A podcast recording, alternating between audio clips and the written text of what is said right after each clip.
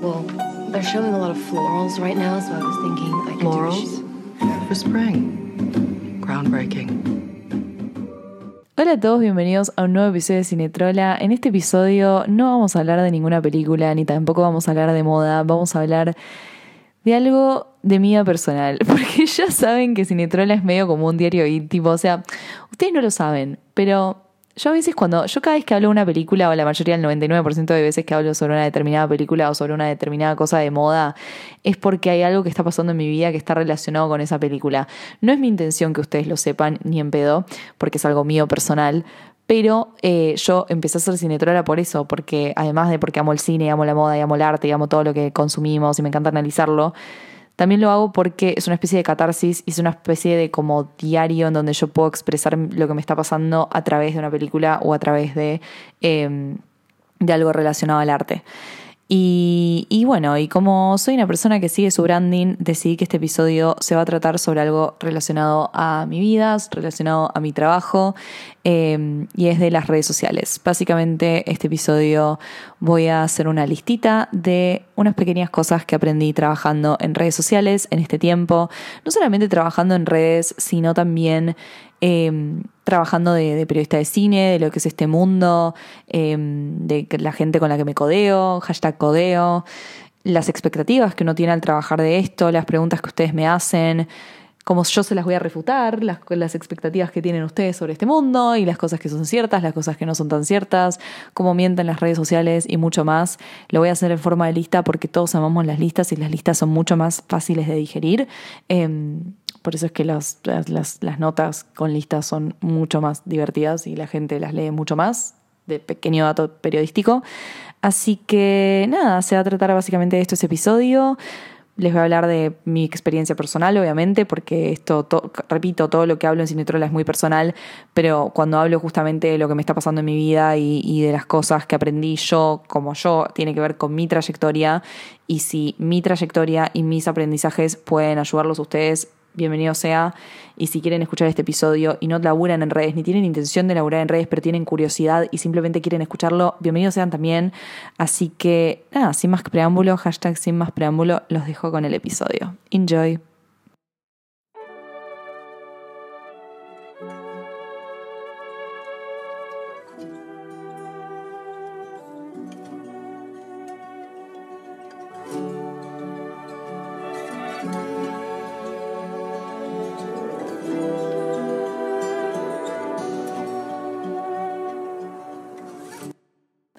Trabajar en redes demanda un montón de tiempo. No es un trabajo tradicional como que tenés que ir a una oficina ocho horas por día, no es un trabajo de dependencia porque trabajas para vos mismo. Y eso tiene muchas ventajas porque la verdad es que yo no cambiaría por nada trabajar. Y sé que es un privilegio trabajar desde mi casa, trabajar desde cualquier lugar. Y sé que también es un privilegio poder manejarme mis horarios. Y soy muy consciente de eso y soy muy agradecida de eso, pero también eh, tienen que saber que esto demanda muchísimo tiempo. Al no tener alguien que te esté diciendo tenés que hacer esto para tal momento, tenés de tal hora a tal hora para trabajar, tu vida se puede volver un descontrol en cuestión de segundos. O sea, es muy importante que tengas una estructura, es muy importante que tengas una agenda de contenido, es muy importante que actúes como ser hashtag tu propio jefe, ¿entienden? O sea, vamos a parecer los de las estafas piramidales, pero es así, chicos. O sea, es muy importante que adoptes el rol de de tu jefe, de tu propio jefe, que te caes a pedos, porque si no se va a descontrolar absolutamente todo y te vas a encontrar a vos misma despertándote a cualquier hora, acostándote a cualquier hora, que eso hasta el día de hoy me pasa, yo sufro con eso porque hay veces que, no sé, tipo me regulo el tiempo, como yo, so, propia, yo sola me puedo regular el tiempo, de la nada, no sé, mi mejor amiga dice, che, vamos a tomar un café y yo capaz que tengo que terminar de, editar un podcast y le digo, bueno, dale, qué sé yo, sí, lo termino de editar después y vuelvo a mi casa a las 8 de la noche, ceno y me termino acostando a las 3 de la mañana porque me quedé o grabando o editando o haciendo un posteo o lo que sea.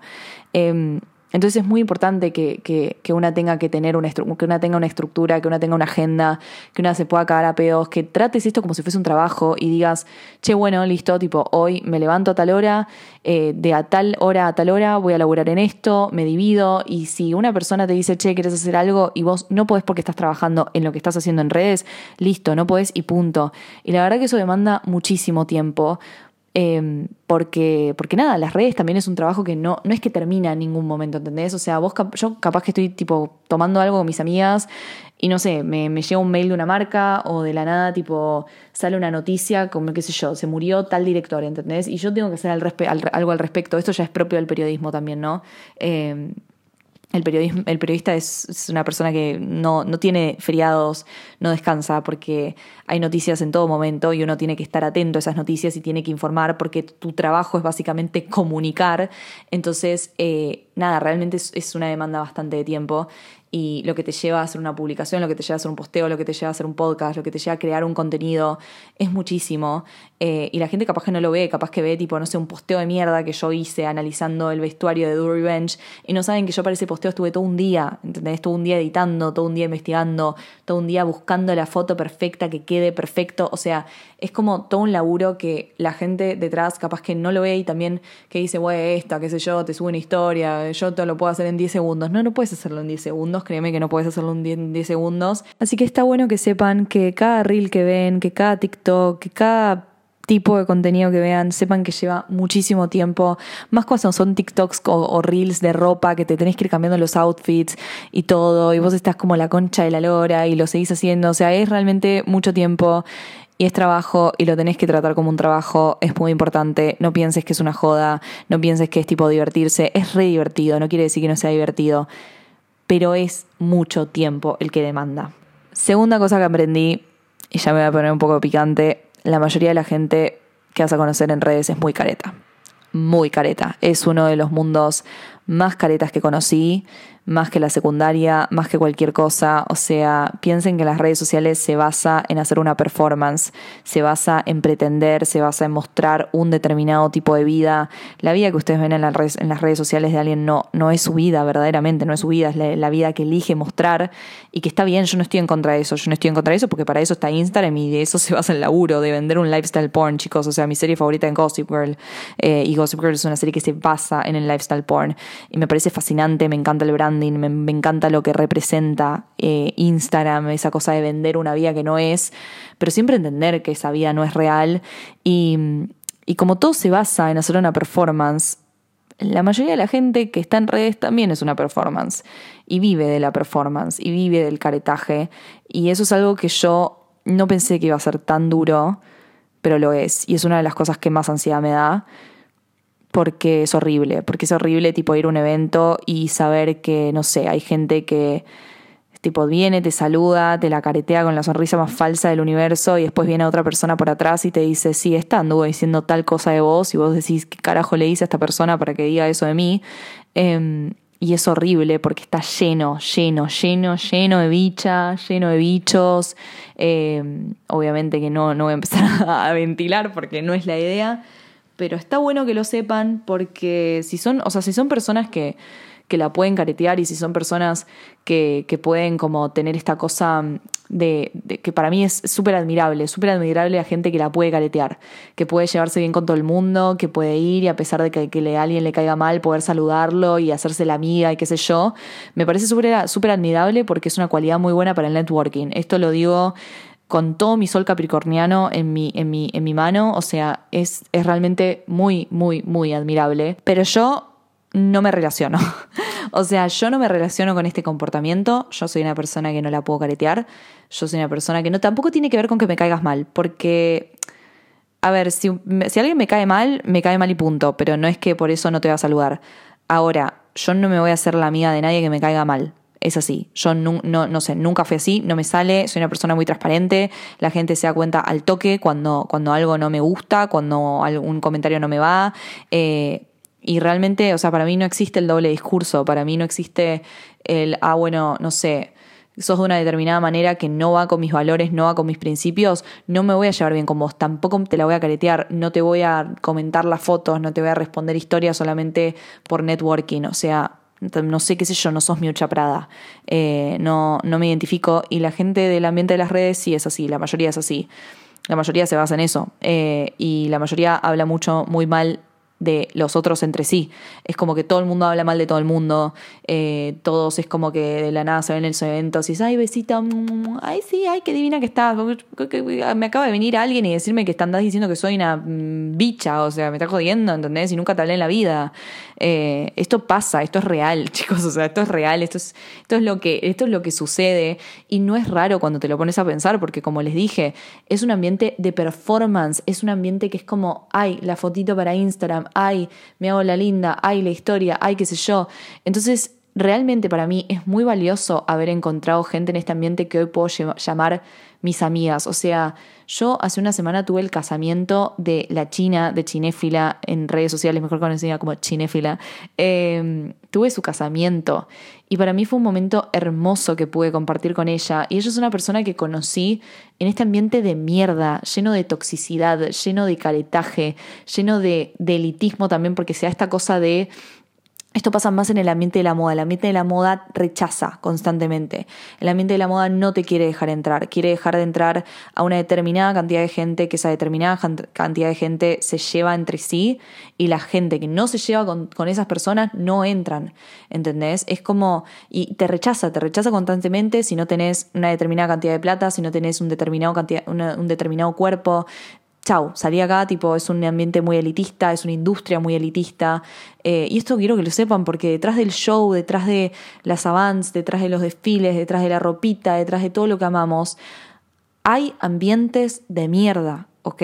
Hay ambientes de mierda con gente de mierda. El 90% de las influencers que consumen son gente de mierda. Déjenme decírselos, o sea, es una realidad. Capaz que estoy sanando muy dura, pero es una realidad. Y eso es algo que te das cuenta cuando entras acá, tipo, te das cuenta cuando vas a los eventos, cuando empezás a codearte, cuando empezás a escuchar cosas y decís, guacho, ¿qué onda? O sea, no hay gente decente, no hay gente con la que pueda ir y tomar un café y tipo, este, tener una buena conversación y no sentir que me estás juzgando con cada palabra que digo, que me estás relojeando arriba abajo a ver qué, qué hago, qué no no sé, esto es algo que, que, que, va cambiando igual, ¿no? Porque ahora yo creo que en el ambiente del cine lo que vino pasando, porque yo, como les dije, yo empecé siendo, me metí en este, en este ambiente del periodismo de cine cuando era muy chica, cuando yo tenía 19 años, 20, eh, estaba en la facultad. Y, el periodismo de cine cambió mucho en los últimos años, eso es una realidad. Cuando yo entré no existían los influencers de cine, los influencers de cine eran un mito, o sea, no, no, nadie era influencer de cine, uno era influencer de, lifestyle, de ropa, pero no existía influencer de pelis, ¿entendés? Yo trabajaba para un medio, iba como medio, em, y ya a mí me miraban raro porque era como la pendeja. O sea, yo escuchaba que los críticos, ah, no, esta pendeja, qué sé yo, como que me miraban tipo de arriba porque yo era más chica Em, y yo sentía que me, estaba moviendo en un ambiente no solamente varonil, sino en un ambiente adulto. Eh, y de la nada, cuando yo, yo empecé a mostrar lo que hacía en mis redes, y así es como empecé a ganar seguidores, o sea, no buscándolo, sino empezando a mostrar lo que yo hacía en mi laburo. Y ahí la gente como empezó a seguir, tipo, ay, qué copado, avanza, ay, qué sé yo, habla de cine, qué divertido, entrevistó a Margot Robbie, pa, pa, pa, pa, pa, pa. Eh, y de la nada es como que vino un boom, como medio la pandemia, tipo, es un boom de gente hablando de cine, de gente chica hablando de cine, y se empezó a ver esta cosa de influencer de cine. Entonces eh, ahora el ambiente de cine, o sea, ya antes era un poco, era bastante tóxico, era bastante tóxico el ambiente del periodismo de cine ya de por sí, por toda esta gente mm, adulta que te, miraba y te juzgaba porque eras más chico y lo que sea, también por ser mujer, hay mucho de eso, eh, que eso va para otro episodio aparte. Eh, pero, pero también, o sea, a partir de este boom del influencer, hoy los eventos, los, las avans, todo, todo alrededor de lo que es el periodismo de cine, parece un show. Parece preparado para el show, ¿entendés? Parece preparado como la photo opportunity, ¿entendés? El famoso photo opportunity. Esto es algo que aparece en la película Not Okay, que me cagué de risa en esa parte cuando a Zoe Doge la llevan tipo a la fiesta y está la de PR agarrándole a la manito diciéndole, ay, ahora te podés sacar una foto acá, tenés una foto op, tenés una foto op acá. Y literalmente es, así, chicos. O sea, es así. Es así.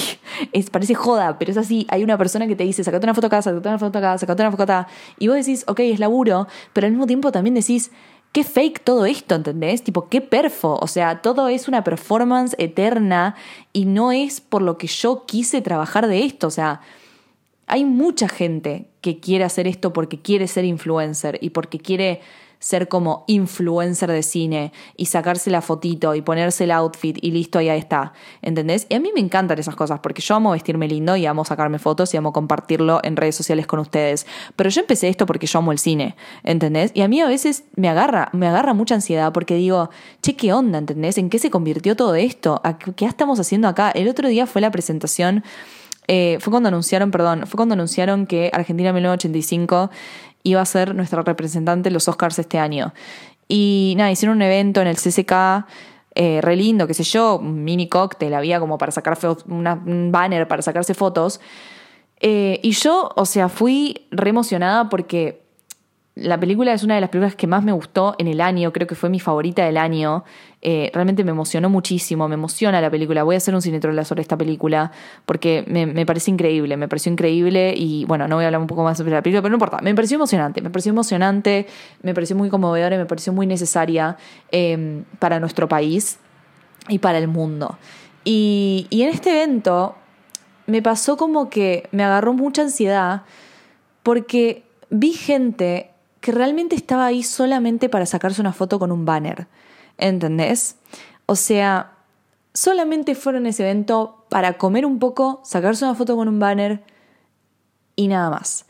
Y era como, no sé cómo explicárselos, pero a mí me invadió mucho, como una ansiedad tremenda.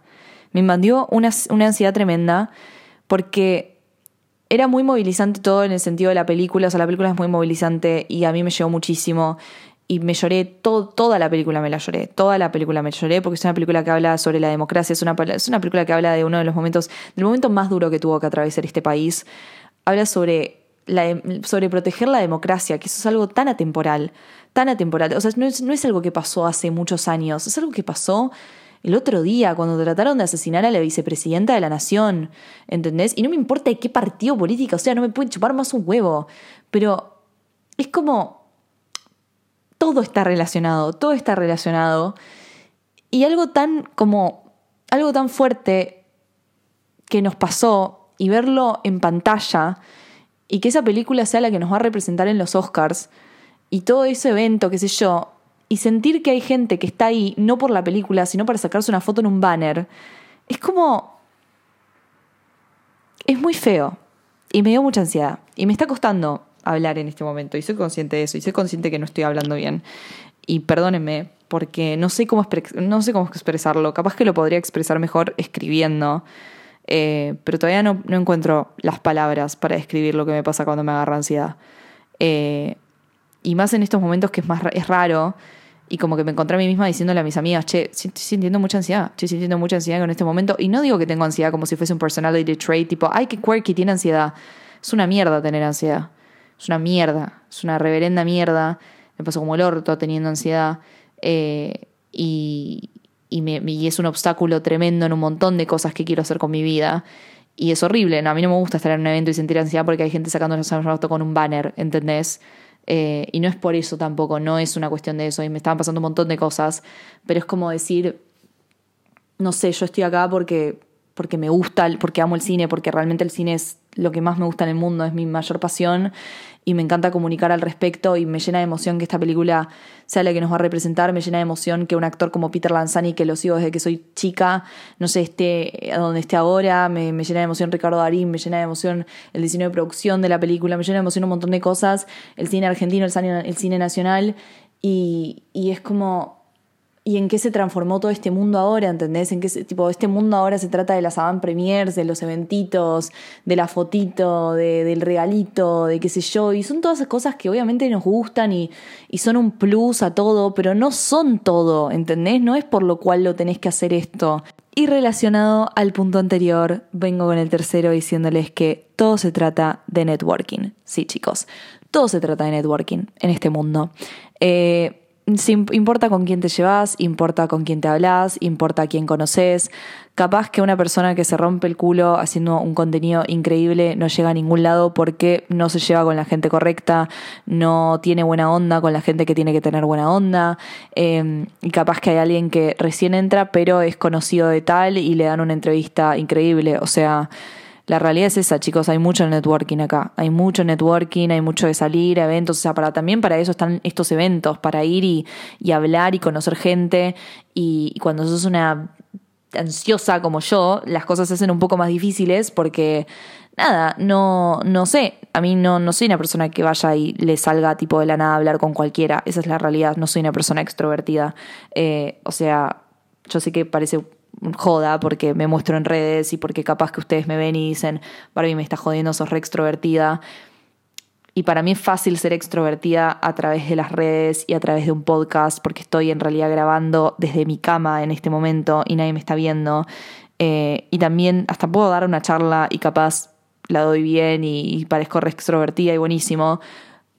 Mírame en una situación social en donde no conozco a nadie. Te aseguro que no soy extrovertida, te aseguro que soy una persona bastante introvertida, que no va y le va a empezar una conversación así nomás con cualquiera. No, no, no existe eso, no existe eso en mi vida.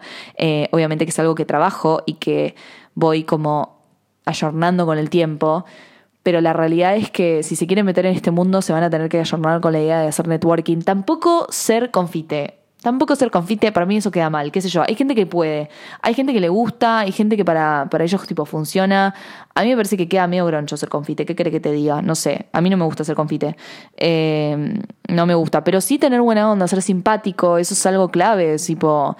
Eh, ser simpático, llevarte bien, qué sé yo, no sé, ¿entendés? Eh, lo que estoy diciendo también es medio como Es medio como, como que tipo, se contradicen las cosas porque les estoy diciendo que hay mucha gente careta, pero también les estoy diciendo que es lo que tienen que tener para hacer networking y llegar lejos. En fin, la hipotenusa, chicos. O sea, es así como se hacen las cosas. No, no les no, no puedo sugarcoat. Este, este episodio está en contra de endulzarles las cosas. Yo se las voy a decir como son. Acá hay mucha gente careta porque para llegar a los lugares tenés que hacer networking y te tenés que llevar bien con la gente y te tenés que llevar bien con la gente correcta. Ahora, a mí personalmente no me gusta la gente confite. O sea, porque a mí no me sale ese confite. O sea, todo bien, buenísimo, nos conocemos, pero no, es que en la nada te me voy a hacer la mejor amiga, ¿entendés? Está buenísimo si realmente te gusta comunicar. ¿Y a qué voy con esto? Como les dije en los puntos anteriores, hay mucha gente que quiere hacer esto solamente porque quiere ir a Vans y quiere ir a eventos y quiere el lujo de todo esto. Ahora, ¿realmente vas a disfrutar eso si te, si te gusta la comunicación? Si sos apasionado de la comunicación, no solamente del cine, o sea, estoy hablando del mundo de las redes. Comunicar es un arte. Comunicar es un arte y comunicar es lo más lindo que te puede pasar. Yo amo la comunicación. Amo la, comunicación en todas sus formas. Para mí la comunicación no es solamente escribir una nota ni tampoco grabar un podcast. La comunicación está en un tweet, la comunicación está en un posteo de Instagram, la comunicación está en una historia, la comunicación está en la forma que comunicas. Y encontrar tu propia forma de comunicar es lo más lindo. O sea, realmente a mí me cambió la vida. A mí me cambió la vida cuando supe que podía comunicar a mi manera y que la gente le gustaba y que lo iba a consumir. Ahí es cuando toda mi carrera cambió y cuando toda mi vida cambió. Y lo hablo con 24 años de mi corta vida. O sea, yo no viví nada, no viví nada y pienso vivir un montón más. Eh, si Dios lo quiere. Eh, pero, pero sí, o sea, estoy muy contenta de haber podido encontrar que la manera en que, en que realmente quiero comunicar y que lo puedo hacer a mi manera, porque hay mucha gente que no tiene ese privilegio, hay mucha gente que tiene que estar atrás de un medio, porque capaz que es lo que quieren, o sea, capaz quieren hablar atrás de un medio que, y, hablar en, en, en, voz, en, voz, en voz de ese medio, y también está buenísimo, pero, pero yo agradezco todos los días de, que, de haber encontrado mi lugar y de haber encontrado mi propia voz y de poder usarla, y eso es lo que a mí me hace amar este trabajo. Además del cine, además del arte, además de la moda, lo que más amo en el mundo es comunicar. Es comunicar y poder hacerlo a mi manera, de mi forma, de, en todas las plataformas que tengo, en YouTube. O sea, chicos, yo sé lo que yo extraño YouTube. Tipo, hoy estaba llorando porque extrañaba YouTube, entonces esto es real. Eh, y si yo no estoy grabando videos de YouTube es porque realmente no me da el tiempo y lleva muchísimo tiempo YouTube. Pero, pero sí, una cosa que aprendí de todo esto es que es que es el mejor trabajo del mundo si te gusta comunicar y si le encontrás la, el, el, gustito y si encontrás tu voz y si realmente eh, te apasiona esto. Y relacionándolo con ese punto, voy al siguiente y voy a decir esto que polémico. Te van a copiar. Te van a copiar. Esto es algo que lo tenés que saber te van a copiar. a nadie, nadie, nadie se puede escapar de que lo copien. Nadie. Más cuando sos influencer. Más cuando trabajas en redes. ¿Por qué? Porque tu trabajo es influenciar. Newsflash. Tu trabajo es influenciar. Entonces, si tu trabajo es influenciar, es inevitable que la gente te copie. Porque los estás influenciando. Y los estás influenciando a que hagan lo que vos haces. Entonces, la gente te va a copiar. Y como la gente es muy poco original, de la nada vas a encontrar que te copian la tipografía, que te copian la manera que tenés de comunicar, que te copian a veces posteos enteros. O sea, esto me, ha pasado a mí, le ha pasado a mis amigas, pero esto existe, o sea, esto, esto es real, tipo, esto a nadie eh, da mucha bronca, da mucha bronca porque a veces te matás haciendo algo, te matás tipo creando un contenido eh, no sé, encontrando tu propia voz, encontrando una tipografía en específico, eh, encontrando un filtro o lo que sea, eh, y de la nada viene alguien y sin pudor te lo saca porque ve que funciona, porque la gente ve que un formato funciona, entonces va y te lo agarra. Me han robado ideas también, o sea, te van a robar ideas, te van a robar tipo brandings, todo. O sea, no, no lo estoy diciendo en un lugar de tipo fan tóxica, tipo nadie puede hablar de esto si hablo yo. No, no estoy hablando de eso. Cada uno puede hablar de lo que se le canta el orto pero digo, tipo, hay pequeñas cosas que, nada, te, los te lo van a robar, o sea, la forma que tenés, eh, cosas de estética, o sea, eh, la gente te va a copiar, tipo, la gente te va a copiar porque es así, porque trabajas en redes y porque si la gente ve que algo funciona, lo va a querer imitar. Ahora, esto es algo que tenés que trabajar y que tenés que darte cuenta que esas cosas no importan porque al final del día vos sos vos y nadie puede ser vos. Y ese es tu mayor poder. O sea, siento que es al pedo quedarse como prendido en esas cosas de decir, ay, me está copiando, ay, qué sé yo, tipo, no, porque yo me pasé la vida, tipo, buscando este tipo de tipografía, yo hice este posteo y ahora me lo están replicando. Es como que podrías ir y decirle a la persona, che, me pero es hacerse mala sangre al pedo, además que para mí no queda bien, eh, es realmente al pedo, y, la realidad es que nadie puede ser vos, nadie puede ser vos. Entonces es como, quieras o no, o sea, seguir tratando de copiarme, ¿no? no me vas a poder copiar, o sea, no me vas a copiar porque no soy yo no soy yo y eso la gente lo sabe, eso la gente lo ve. Entonces, eh, nada, es como... O sea, algo que tenés que saber es eso. O sea, no, no, no es que le vas a poder escapar a eso. Si vos querés volver influencer, te querés empezar a trabajar en redes y la pegás, te van a copiar. Y creo que ese es el mayor, la, la mayor forma de halago. Eso lo dicen en Sex and the City. No existe la competencia. Newsflash. Esto capaz que es algo eh, que mucha gente me la va a poder debatir. Si me lo quieren debatir, debátanmelo. Pero creo que en mis cortos años trabajando esto, em, me doy cuenta que no, no existe la competencia en este rubro. ¿Por qué no existe la competencia? Porque hay muchísima demanda. También hay muchísima oferta, pero hay muchísima demanda. Y y realmente no lo veo como, como lo mismo como si estuviésemos trabajando en una empresa. O sea, si vos trabajas en una empresa con un compañero, puedes estar compitiendo por un ascenso o por un determinado puesto. Acá nadie está, está compitiendo por un puesto. O sea, una no está trabajando para tener un puesto en algún lugar. O sea, obviamente que, tus redes y todo son tu CV y te pueden dar un trabajo en cierta empresa o en, o en cierto lugar o lo que sea, pero no es que estás compitiendo por algo, ¿entendés? O sea, como que siento que cada una está en la suya y cada una está haciendo lo suyo y que cada una eso le va a dar un determinado trabajo que también lo puede tener la otra. Y sí, capaz que una va a tener más seguidores que vos o qué sé yo, pero es una carrera con vos misma, no es una carrera contra otra persona, ¿entendés? Es como vos tenés que hacer tu camino y, vas a tener, y, no importa si la persona al lado tiene más seguidores que vos o más engagement, vos tenés que hacerlo, no estás compitiendo con nadie, tipo, ¿qué te importa lo que tiene la otra, ¿entendés? Eh, no, están, no están compitiendo por llegar a nada, obviamente que en el periodismo de cine sí, o sea, a veces hay un spot para una entrevista para Argentina y, sí, obviamente que todos lo queremos, pero siempre se lo van a dar a los que trabajan en los medios tradicionales, eso es así, siempre fue así, y eso capaz es otra cosa que, que, aprendí en, en lo que es el periodismo de cine, pero no es sí o sí en redes. Y a mí personalmente me gusta la idea de que no haya competencia, porque ya siendo un ambiente bastante hostil, que se trata como si todo fuese una competencia, pero en realidad no lo es, siento que si estuviésemos compitiendo por un puesto, sería terrible. Tipo, sería terrible. Sería como la concha de la lora. Pero lamentablemente hay gente que le importa, tipo, ay, esta tiene más seguidores. O capaz, no sé, una persona tiene, tipo, muchos seguidores y dicen, ay, no, seguramente compró. Tipo, ay, no, a ver, mirale, mira, a ver cuánto tiene. Tipo, tiene engagement, todas esas cosas que vos decís, ah, pará, loco. Dios, no es una competencia. No estamos compitiendo a ver quién tiene el puesto de mejor influencer tipo, me quiero matar. O sea, no, no funciona así la vida. ¿Entendés? Vayan, toquen pasto, no sé. ¿Entendés? Es como que la vida es mucho más que eso. Y, realmente a mí, a mí me encanta porque como que yo medio que creé tipo este mundillo eh, del Cinetrola Verse y, todo lo que significa Cinetrola y todo lo que comunico y qué sé yo.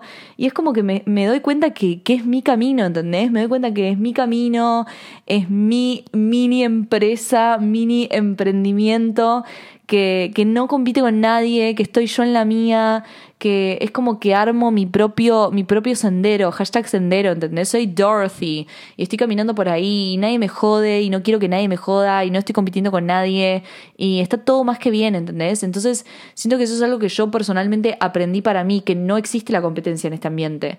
Eh, y eso a mí, la verdad que me la sube porque, nada, let's not compete los límites de la privacidad se van borrando de a poco. Esto es algo que eh, me causa mucha ansiedad, no les voy a mentir, porque no... A ver, trabajar en redes también es exponerte. ¿Ok? Es exponerte porque yo me expongo en redes sociales, expongo quién soy, expongo qué hago de mi vida y ya obviamente Cinetrola es mucho más que hablar de cine y que hablar de, moda. O sea, Cinetrola es mostrarles mis viajes, es mostrarles a dónde como, es a veces hasta mostrarles parte de mis amigas, parte de mi vida, o sea, lo que hago, tipo, qué sé yo, estoy en tal lugar, no sé qué.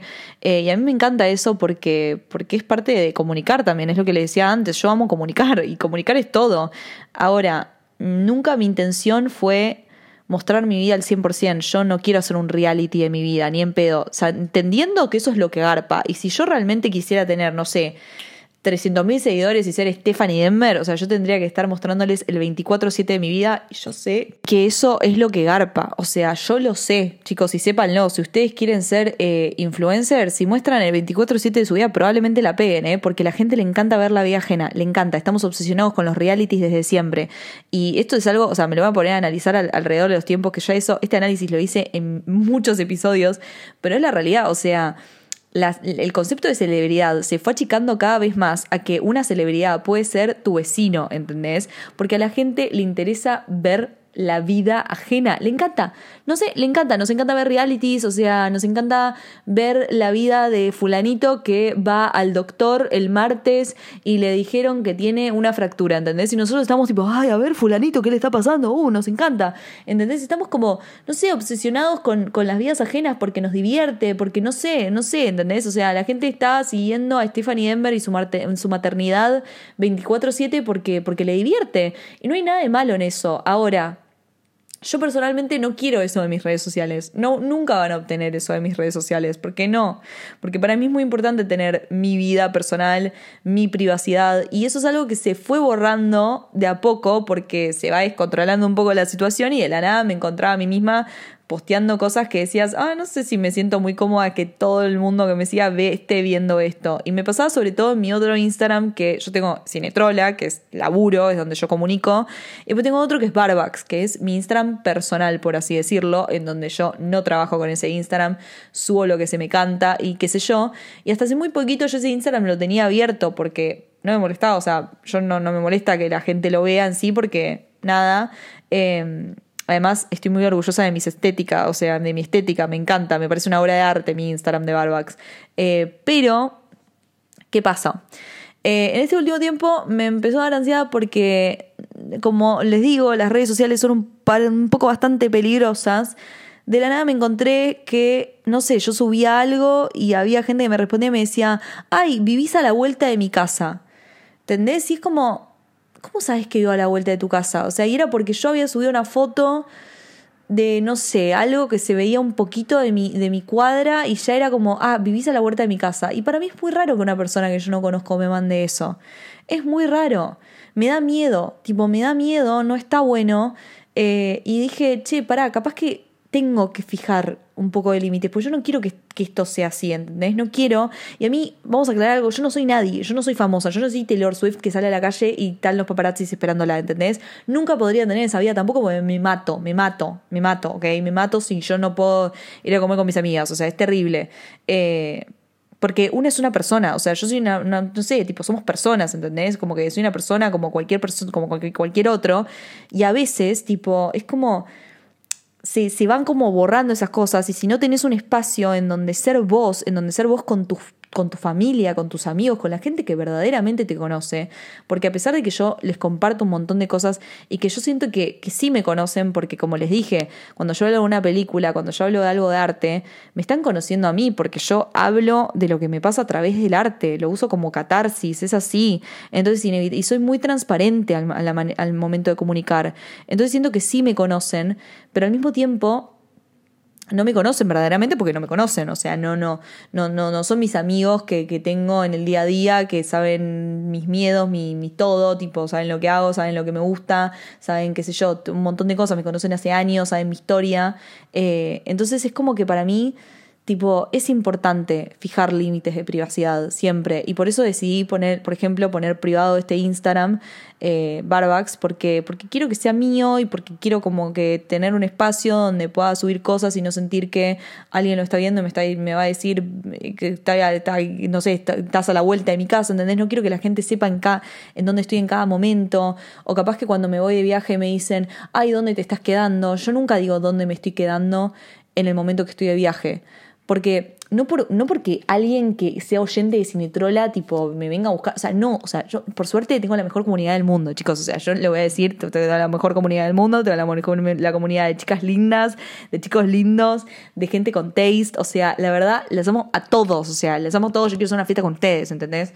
Eh, pero, pero hay gente peligrosa en internet que no es eh, gente linda y que de la nada puede venir un loquito y te puede venir a buscar. Y yo capaz que esta es mi ansiedad hablando, pero es una realidad y quiero que tengan cuidado, si quieren, con todo el tema de las redes y todo, tengan cuidado, porque nunca se sabe, nunca se sabe, es como hay que, hay que saber qué tanto exponerse, qué tanto nos gusta exponernos, ¿viste? No perdernos en el lujo de, ay, mostrar toda nuestra vida, qué sé yo, porque a veces es como, sí, es divertido, divertido, divertido, hasta que llegan mensajes o vivís situaciones que te hacen sentir rara y que no te gustan. Y siento que es importante entender eso. Siento que es importante también entender que la vida no son las redes sociales y que la vida de uno no es eso y que, y que nada, y que hay que separar un poco esas cosas, a pesar de que cueste, eh, es, importante, es importante fijar esos límites. Tenés que encontrar tu factor diferencial y esa es la mejor eh, certeza de que vas a pegarla.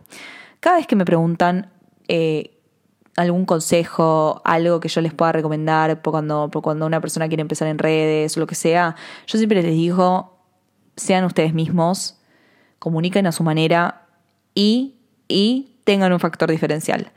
Tengan un factor que los diferencie tengan un tipo de comunicación que digan, bueno, esta persona comunica de esta manera, esta persona me habla de esto y nadie más lo está haciendo, o casi nadie más lo está haciendo. Y si querés comunicar de algo que todo el mundo está haciendo, encontrá una manera diferencial de comunicarlo que nadie lo esté haciendo. Ejemplo, te lo resumo así nomás. Te lo resumo así nomás, es un canal de YouTube que literalmente te resume así nomás películas y series. Y es como que el chabón dijo, bueno, yo voy a hablar de películas y series, pero lo quiero comunicar de una manera que nadie lo está comunicando y dijo, listo, voy a resumir las cosas. Voy a resumir las películas y las series que a la gente capaz que le da paja ver o capaz que vieron y quieren buscar humor en, un resumen, voy a hacerles eso. ¿Entendés? Entonces eso es lo que lo hace a te lo resumo así nomás, te lo resumo así nomás. Esa magia de encontrar cómo comunicar su pasión por el cine y las series. Em, y para mí es súper importante eso en redes. O sea, la gente quiere conocer personas, primero, quiere conocer quién sos, quién sos, o sea, lo que estaba hablando de, de la privacidad, ¿entendés? La gente quiere conocerte a vos, que lo puedes hacer fijando esos límites de la privacidad. Tipo, vos podés expresarte eh, quién sos a través de un arte, a través de lo que te gusta, contar historias, contar tu propia historia, ¿entienden? Eh, a través de lo, de lo que querés comunicar y encontrar lo que te hace ser vos y lo que no van a poder encontrar allá afuera. ¿Entendés? ¿Qué es lo que va a hacer que la gente se quede en tu perfil? ¿Qué es lo que vas a hacer que, que, va, que, que, te vas a hacer, que te va a hacer brillar? Que te va a convertir en una estrella, ¿entendés? Es como que tienes que encontrar tu propia luz.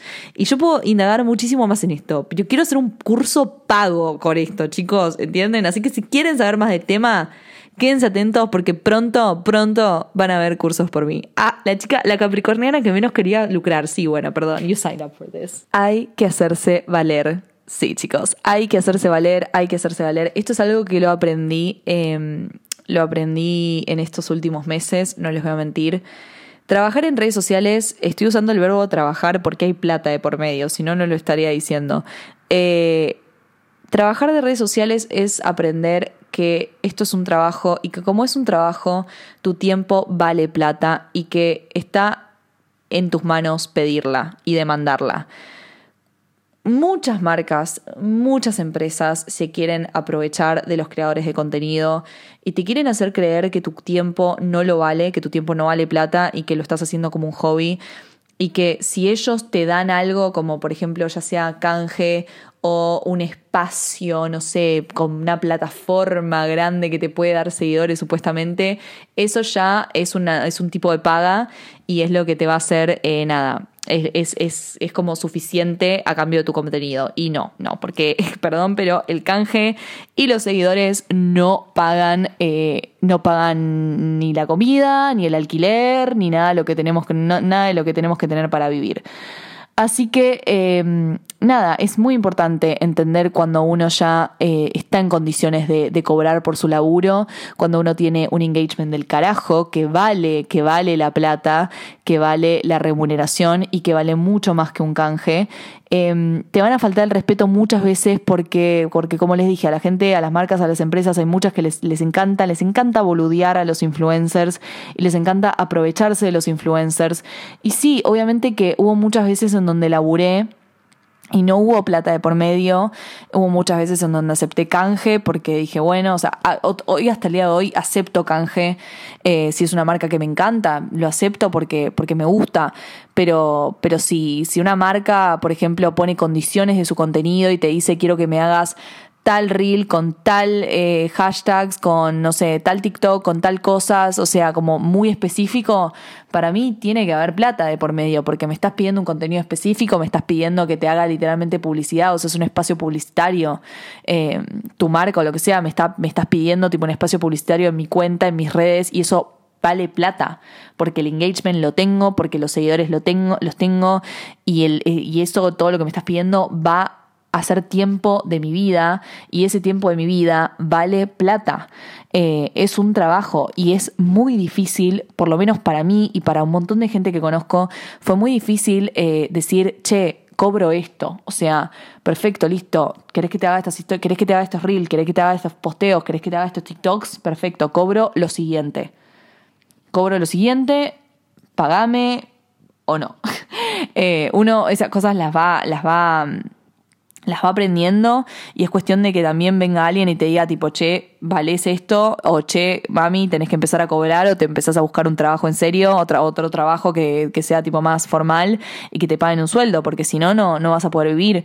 Y, y eso es algo re importante que tenés que saber de las redes, o sea, no es que la nada, o sea, lo más probable es que vos vas a tener que ser la que se empiece a hacer valer, porque lamentablemente es muy poco probable que venga una marca al principio y te diga, che, ¿cuánto cobras? O sea, no, te va a decir, ay, nos encantaría ese contenido con vos. Y Elena, cuando empezás a ver como que no, no está pasando el tema, no, no estamos hablando de la, del, tipo del, del tipo de remuneración que va a existir, te, te das cuenta que, que, nada, que están pretendiendo que lo hagas por buena onda o por un par de llaveritos y vos estás como, ah, bueno, dale, ¿qué onda? Eh, o capaz te dicen, no sé, publicanos tal y tal cosa, hacenos este contenido que es un cringe tremendo, pero nosotros te reposteamos en la cuenta de no sé qué mierda, con no sé cuántos seguidores y que muchas veces esas cuentas con un montón de seguidores no tienen un puto engagement y que te reposteen una historia no te va a dar ni un seguidor, capaz hasta te bajan los seguidores por haber subido ese contenido cringe. O sea, son un montón de cosas que tenés que pensar, ¿entendés? Con tu marca, con, tu, con tus redes, con todo. Em, y, eso, y a eso me refiero con hacerse valer. No tenés que dejar que te consuman por completo porque tu vida va a ser una mierda. Esto eh, es muy importante y esto va a ser lo último que diga que de, este, de este episodio. Eh, cuando empezás a trabajar con redes sociales, no vas a poder parar de pensar en contenido. Eso es lo más probable. O sea, tu vida se va a empezar a, basar en contenido, en ver contenido en todos lados, en ver laburo en todos lados, eh, más si sos de Capricornio como yo, es como que de la nada todos los hobbies que tenías los vas a transformar en, trabajo, vas a, empezar cómo, vas a empezar a pensar cómo monetizar esos hobbies. Eh, y es un calvario eso porque yo realmente, o sea, ustedes piensen en, en lo que me pasó a mí. Eh, yo amaba el cine y de la nada dije, ok, amo el cine, amo la moda, voy a empezar a crear contenido sobre eso y hoy eso es mi trabajo. Y ya eso ya no es mi hobby. O sea, yo antes veía películas porque me gustaba ver películas, o sea, me sigue gustando ver películas, pero hoy también las veo pensando, a ver qué tipo de contenido puedo hacer con esta película. No importa si estoy rewatcheando, no importa si nada. Soy tipo, bueno, a ver qué tipo de contenido puedo hacer este con esta película. Gossip Girl, Gossip Girl, es una serie que yo veo cada vez que me siento mal. Y yo dije, apa, puedo hacer contenido sobre Gossip Girl. Y empecé a hacer contenido sobre Gossip Girl. Y de la nada, uh, pum, trabajo Gossip Girl. Eh, no sé, cualquier cosa. O sea, ir a branchear. Dije, me encanta ir a branchear con mis amigas. Upa, le voy a grabar un video, voy a empezar a hacer reels de branch, voy a ver qué onda. Y ahora de la nada, canje gastronómico. Y vos decís, ah, se transformó en un trabajo también. Me encanta vestirme. Oh, get ready with me en TikTok. Es como pequeñas cosas que son parte de tu vida cotidiana. Las empezás a ver con ojos de creador de contenido. Decís, tengo que crear contenido de esto también. Tengo que ver esto. Hay contenido acá, hay contenido acá, hay contenido allá. Y es como no puedo vivir en paz porque transformo todos mis hobbies en trabajos. Y eso es muy dañino. Eso es muy dañino porque es importante entender cuando uno se tiene que relajar y ser uno y vivir su vida sin estar pensando en a ver cómo puedo monetizar esta mierda, ¿entendés? O sea, por ejemplo, yo juego al fútbol y eso no lo voy a, no lo pienso monetizar. Yo juego al fútbol con mis amigos, no lo voy a mostrar. Tendrán una fotito de aquí para allá, pero no voy a empezar a crear contenido sobre yo jugando al fútbol, ¿entendés? Porque te pido un poco, un límite, te pido, Bárbara. Y en un momento lo pensé. Yo no les jodo que en un momento dije, posta, chicos, yo estaba saliendo con alguien. Y esa persona me dice, che, podemos tipo hacer stream de los partidos de fútbol, ¿entendés? Como que yo decía, no, no, no, no, no, y ahí es cuando dije, voy a tener que dejar también de salir con gente con placements en Capricornio porque me voy a cagar la vida realmente. Eh, es como, eh, y es una paja porque, o sea, lo digo con humor, pero realmente es una paja. Y a mí me pasa sobre todo cuando estoy de viaje. Cuando estoy de viaje es terrible. Cuando estoy de viaje es terrible, chicos, porque no, no, no, no les puedo explicar. No este último viaje a Nueva York, porque este último viaje a Nueva York yo me lo tomé re tranquilo porque me dije a mí misma, este viaje es para vos, este viaje no vas a pensar en crear contenido constantemente, este viaje es para ver a Taylor, es para que Taylor te hable y para que Taylor te diga, reina, tranqui, estoy para vos, ¿entendés? Este viaje es para vos, por favor no te mates con crear contenido, porque me pasó, me pasó que el año pasado cuando fui a Nueva York estuve 24/7 pensando en contenido, yendo acá para allá con dos cámaras, recorriendo mi ciudad, grabando absolutamente todo, o sea, tengo material de Nueva York del año pasado que todavía no subí a ese nivel. Eh, pensando constantemente, esto garpa, esto no, apa, a ver, puedo ir a tal lugar, puedo empezar a grabar de acá, de acá, de acá, tipo un montón de cosas. Y es como, a ver, la pasé increíble, pero al mismo tiempo era agotador, era realmente agotador para mi mente, estar constantemente pensando en crear contenido, en qué grabar, en qué no. Y es como, no está bueno, no está bueno, es importante entender cuando, cuando una está laburando, cuando una se tiene que relajar un poco, ¿entendés? Y esto lo había escuchado en el podcast de Emma, de Emma Chamberlain, Anything Goes. Tiene un episodio que no me acuerdo cómo se llama, que habla sobre esto. Em, en donde, en donde ella habla que desde que ella empezó YouTube, no hay un día de su vida en donde no haya pensado en YouTube y por eso decidió tomarse ese descanso, eh, que se tomó como unos seis meses sin subir videos, para que pueda volver a sentir que, que realmente que, el, amor que ella sentía inicialmente por YouTube, ¿entendés? Poder relajarse un poco y ahora tipo sube video cada muerte obispo, ¿entendés? O sea, y no está mal porque lo sigue haciendo porque le gusta, pero lo hace cuando quiere, o sea, tiene la posibilidad y tiene el privilegio de poder no subir videos todas las semanas y seguir ganando un montón de plata porque ya está Emma Chamberlain, está concretada como mujer, como celebrity, como todo. Em, pero, pero es importante también como como entender cuando ya no da para más, ¿entendés? Cuando decís, che, bueno, pará, pará un poco, hermana, no puedes estar constantemente pensando en eso, ¿entendés? Y también al mismo tiempo es muy frustrante porque lo que pasa también con la creación de contenido con las redes es que es todo muy efímero, es todo como muy, muy a los pedos también, es muy, es muy a los pedos. Entonces sentís que cuando si no creas un contenido ya, eh, no sé, ya va a pasar de moda, eh, no se va a hablar más del tema. A mí me pasó con Do Revenge, por ejemplo que es una chick flick que me encantó y que creó un montón, contenido, un montón de contenido sobre ella, pero me quedó pendiente un hilo de Twitter que quería hacer de las referencias y lo tengo escrito el hilo de Twitter y no lo, no lo publiqué y lo voy a publicar eventualmente esta semana, pero no lo publiqué porque, porque, mm, porque se me juntaron con otras cosas que tenía. Eh, después también, no sé, el podcast de Don't Worry Darling, lo quiero hacer ya, pero no podía porque tuve el casamiento de mi amiga y es como la, pero la puta madre ya va a pasar de moda y es como, se da esta cosa de, ay, ay, ay, ay, alguien más lo va a hacer, qué sé yo, y no, es un montón de cosas que vos decís, pará, pará un poco, ¿entendés? Pará, pará, yo entiendo que hay mucha ansiedad, mucha rapidez, pero una se tiene que sentar y decir, tranqui, o sea, no se va a acabar el mundo porque hagas, porque no subas un posteo hoy, o sea, tranquila, todo va a estar bien, ¿entendés? También me pasó un poco, y voy a aprovechar este, ya está, voy a, voy a hablar de todo, chicos. Voy a hablar eh, un poco de lo que me pasa con Taylor.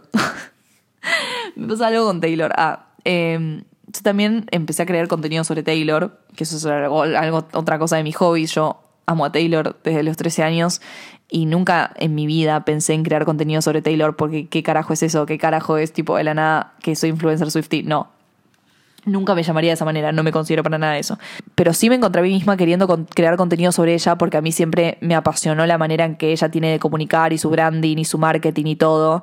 No ella como persona, porque ella como persona yo la amo, pero sino más bien analizar su branding, ¿no? Como toda la estética que hay detrás de un álbum de su cera. Y me encantó, y la verdad es que me encanta, me encanta hablar de Taylor, me encanta hablar de, de todo lo que hace, como todo este empeño que le pone atrás de cada era, sus looks, su estética, sus canciones, o sea, el storytelling que hay detrás de sus canciones, analizar por qué a mí me parece que sería una gran directora, tipo, todas esas cosas me encanta hacerlas, pero también me pasa que, eh, me pasa que, por ejemplo, eh, ahora que, que se, va, se va a estrenar Midnights, es como que un montón de gente me, me habló para, para crear contenido acerca del tema.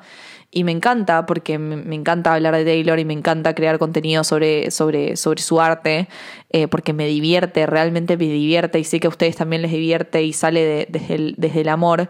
Me pasó que es como, como decir, esto es algo que quiero disfrutar para mí, porque es como el viaje a Nueva York que hice en junio para ver la Tribeca. Es algo muy personal para mí, Taylor, es algo como muy mío, en el sentido de que es muy parte de mi historia y muy parte de mi infancia, es una persona con la que yo crecí, tipo crecí con su música, entonces es como que no quiero tipo hacer todo el release de Midnights acerca de crear contenido, ¿entendés? Yo quiero escuchar Midnights con mis amigos. Tipo, yo quiero juntarme con mis amigos ese día y escucharlo como, como nada, como Swifties. Y gritar y cantar y llorar y estar ahí con ellos. Y no quiero pensar en crear contenido sobre eso. No quiero. O sea, cuando salga y todo, sí, de una, va, vamos a leer, vamos a analizar las canciones y todo, pero no quiero estar como pensando en eso. No quiero organizar algo para crear contenido sobre Midnights en este momento. Quiero tipo escucharlo, quiero, no sé, ¿entendés? Como eso, eso es otra cosa que está vinculado con lo que les decía. Tipo, es importante, es importante, nada como como entender cuando uno quiere hacer algo para uno y no para el afuera, no para mostrarlo, ¿entendés? Es como, bueno, listo, yo quiero escuchar Midnights y quiero hacerlo para mí, con mis amigos y disfrutarlo y después habrá tiempo para todo lo demás. Pero nada, como que son, o sea, estoy, siento que estoy vagando ya al final de este podcast, pero, pero me parece como, no sé, como importante entender cuáles son como los lugares que tenés que guardarte para vos y los lugares que, que querés compartir con el afuera cuando trabajas con redes, porque esas líneas se van borrando a medida que te vas sintiendo como más confident en esto, como que medio que te vas un poco perdiendo también si no, si no sabes muy bien para dónde, para dónde girar y por eso siento que es importante eh, tener en claro ciertas cosas.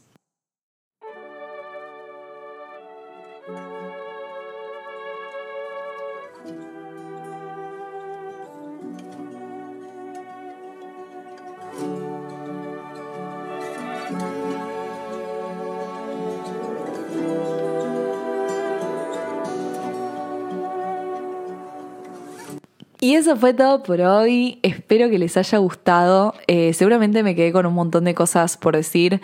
No sé si este episodio fue como muy tipo personal en el sentido de, de bueno, Barbie ventilando sobre, sobre sus, sus temas y, y, no sé, lo que aprendí, lo que me gusta, lo que no, de lo que hago. Pero honestamente, chicos, estoy teniendo unas semanas en donde estoy súper irritable, en donde necesitaba, necesitaba hablar del tema, necesitaba discutirlo. Eh, necesitaba, no sé, hacer catarsis. Y Cinetrola es eso. O sea, Cinetrola se inventó en la pandemia. ¿Ok? Cinetrola se inventó en la pandemia, donde estaba medio en mi reputation era, donde necesitaba, tipo, ventilar a través de mi arte, mi arte, a través del arte de otros, reina. A través del cine, a través de la moda. Y es como como que sigue siendo eso, ¿entendés? Sigue siendo el lugar en donde yo me puedo expresar. Entonces, les agradezco con locura que me permitan este espacio. Realmente lo, agradezco muchísimo porque para mí es súper importante. Para mí realmente es muy importante que, que, me hagan sentir así porque, nada, me, me, me, me, o sea, yo siempre se los digo, ustedes me dieron el mejor trabajo del mundo, sin siquiera dármelo, es como, sin, sin queriendo, tipo, o sea, sin querer, sin querer queriendo me lo dieron y yo sin querer queriendo lo creé. Así que, nada, eso. Siempre agradecida por eso, siempre agradecida con ustedes, siempre queriéndolos muchísimo. Y, y, si, y si quieren algo, no sé, algún tipo de contenido, lo que sea, siempre estoy atenta y siempre leo todo. Hay a veces que no contesto todos los mensajes porque realmente eh, son bastantes y, no llego con todo, pero cada vez que puedo los contesto. Y, hay veces que capaz me preguntan cosas que, que merecen una respuesta muy larga. Eso también me pasa. Es como que a veces me dicen, tipo, che, ahora me das un consejo sobre cómo, no sé qué mierda de, contenido. Y es como que les quiero grabar un podcast, ¿entendés? Y eso también estoy encontrando la manera en donde puedo crear un espacio en donde pueda contestar todas esas preguntas eh, y que no sea a través de un mensaje de Instagram, porque realmente no me da la vida para eso.